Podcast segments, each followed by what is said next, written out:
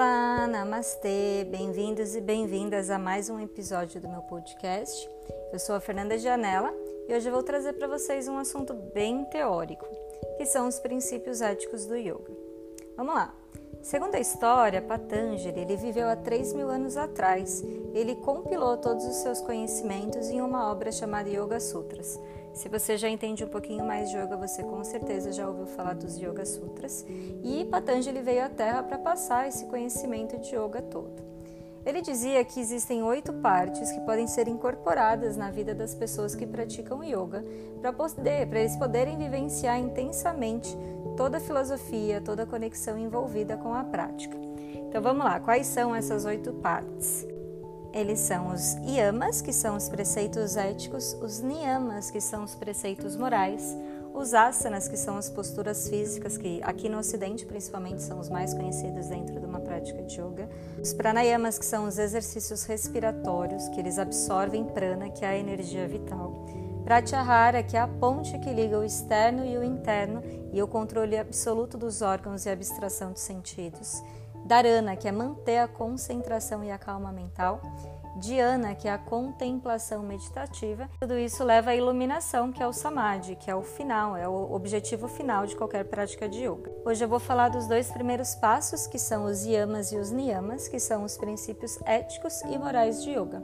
Muita gente nem sabe, nem conhece isso, então eu vou falar um pouquinho só de cada coisa. No total são cinco yamas e cinco niyamas e eu vou começar pelos yamas. Os yamas são a porta de entrada do yoga e significa você ter domínio ou controle e são cinco: Ahimsa, Aparigraha, Brahmacharya, Satya e Asteya. Yama é o princípio que rege quais comportamentos que devemos evitar, ou seja, aquilo que a gente não deve fazer. Eles desempenham o controle dos impulsos naturais que se manifestam através dos cinco órgãos, que são cinco órgãos de ação, né? Que são braços, pernas, boca, órgãos sexuais e excretores. Essas normas de disciplina moral, eles têm a finalidade de bloquear um pouquinho o instinto de sobrevivência dos humanos e canalizá-los para servir a um propósito superior. Com esse freio, com esse bloqueio dos instintos, a energia é canalizada somente para o desenvolvimento espiritual do praticante. Vamos agora aos detalhes de cada um dos yamas. O primeiro que eu vou falar é o ahimsa, que é um dos mais conhecidos, que é a não violência. E o ahimsa entende-se como não matar, não agredir, não ferir, nem causar nenhum tipo de dor a nenhum ser vivo, inclusive a si próprio. O ahimsa é a raiz de todas as outras normas morais. E se você já pratica ou já praticou yoga, você já deve ter ouvido do seu instrutor alguma coisa do tipo: respeita o seu limite, vai até onde você conseguir, não precisa exagerar muito. Você pode fazer esse asana também dessa outra forma, ou então vamos começar com um asana mais tranquilo e depois com o tempo a gente vai avançando. O que o seu instrutor estava querendo dizer naquele momento era para você respeitar o seu tempo para você respeitar o seu corpo, a fim de que você aprenda com o caminho, de que você aprenda com a prática, sem se comparar com ninguém e sem criar expectativas nem frustrações. Isso tem tudo a ver com o ahimsa, com o não violentar, inclusive o seu corpo. O segundo yama é o satya, que é a verdade, o não mentir, você só falar a verdade. E também consiste em fazer coincidir pensamentos, palavras e ações o que se deve entender como evitar a falsidade em todas as suas formas. Terceiro yama é o asteia, que significa não roubar, não cobiçar ou invejar bens ou conquistas de outras pessoas. O asteia não é apenas o não roubar, mas também eliminar totalmente o impulso de se apoderar dos objetos ou das ideias dos outros. O quarto yama é o brahmacharya, o não desvirtuamento da sexualidade, que significa você não perverter, nem degradar, exacerbar, explorar ou se submeter ao sexo. Pode também interpretar como ser coerente a sua vida relacional e sexual. A própria palavra em si, o Brahmacharya, significa um movimento em direção ao essencial.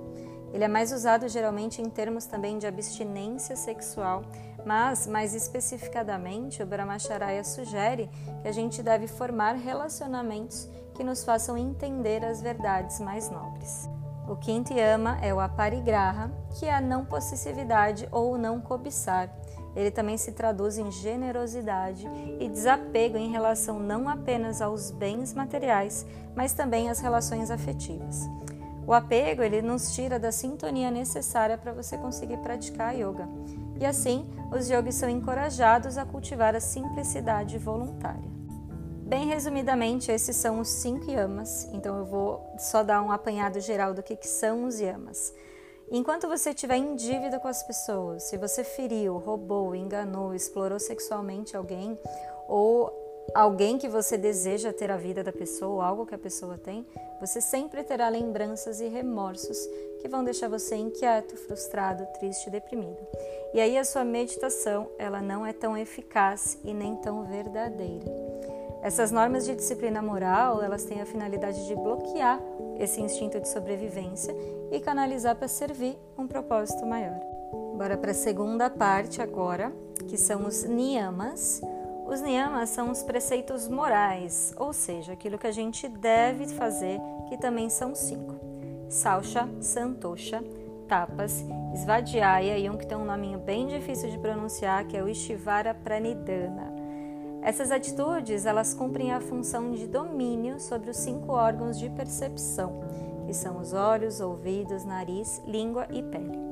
Ah, o controle desses sentidos, ele aponta a organização da sua vida pessoal e interior, né, do praticante, equilibrando o seu relacionamento com a vida em geral. Primeiro niyama, sausha, que é a pureza ou a purificação, e ela é interna e externa. A purificação externa, ela inclui uma alimentação vegana, que é você não se alimentar de nenhum tipo de carne, nem dos derivados, né, leite, ovos e etc. Também inclui exercícios de purificação orgânica, como a lavagem das vias respiratórias e dos aparelhos digestivo e excretor. Eu já fiz um vídeo no meu Instagram sobre as lavagens das vias respiratórias, que foi a minha salvação de uma época que eu estava com uma sinusite atacada. Então, se você quiser, vai lá no meu Insta que tem um vídeo sobre isso. E também a purificação externa, ela inclui manter limpo o ambiente em que se vive. Tá? Um organismo poluído por hábitos impróprios, como o uso de drogas, incluindo o cigarro e o álcool, ou uma alimentação intoxicante gera comportamentos e condicionamentos contraproducentes para a prática do yoga. Já a purificação interna, ela inclui a eliminação das impureza, impurezas do pensamento, que seria nada mais do que tirar os pensamentos e sentimentos tóxicos da alma. O segundo niyama é o santosha, que é o contentamento, e ele consiste em cultivar um estado interior de permanente alegria, independente do que estiver acontecendo na sua vida fora, independente das circunstâncias externas, o que facilitará em muito o progresso na prática de yoga. Dentro do Santosha existe uma frase que diz que os yogas encaram com a mesma atitude um torrão de terra e uma pepita de ouro. E isso significa que permite com que os yogis deparem com o sucesso e com o fracasso, com o prazer e com a dor, com a mesma equanimidade inabalável. Então é aquela indiferença que faz com que a, que a gente, os yogis, olhem para a vida tanto na parte positiva quanto na parte negativa. O terceiro niyama é tapas, que é disciplina, determinação, força de vontade, concentração e esforço sobre si próprio. É você estar sóbrio e austero para queimar todos os desejos do ego, todos os desejos inferiores, instintivos e naturais. E assim você consegue eliminar moleza, debilidade, pieguice, preguiça e etc. Quarto niyama, Svadhyaya, que é o estudo das escrituras do yoga e o estudo de você mesmo, de si próprio. Svadhyaya, ele abrange não apenas o autoconhecimento, né, através das escrituras, não apenas você ler aquilo, mas também como você aplicar aquele conhecimento na sua vida. E o quinto e último, Niyama, que é o Ishivara Pranidhana, ó, falei mais rápido agora. é a devoção, a consagração, a autoentrega e a submissão a Ishivara, que é o Senhor ou o Deus pessoal, então o Deus que habita em mim.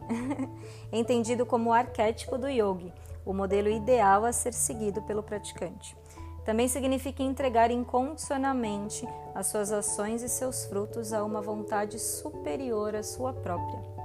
É, Pode-se entender também como uma autoaceitação do momento presente ou ainda como um serviço à humanidade. E acabou. Esses foram os yamas e os niyamas explicadinhos para vocês. Eu dei só uma pincelada em cada um, né? Então a gente tem cinco yamas, cinco niyamas. Eu pincelei um pouquinho só para vocês saberem que existe isso. Muita gente nem sabe que existe, né? Os preceitos do yoga. É um conteúdo bem teórico, é muito conteúdo, eu sei. Mas essa é a base, essa é a estrutura do yoga. O yoga não é só as posturas, não só a meditação, não só os pranayamas, né? A gente tem muito mais coisa por trás. E se ficou alguma dúvida, pode me chamar direto no meu Instagram ou envie uma mensagem no meu site que eu vou adorar responder para vocês. Se esse podcast fez sentido para você e te ajudou de alguma forma, eu peço para que você compartilhe nas suas redes sociais para que eu possa alcançar ainda mais e mais pessoas. Espero que você tenha aproveitado esse podcast e que você saia daqui mais inspirado do que chegou. Eu sou a Fernanda Gianella e desejo que você seja muito feliz. Namastê!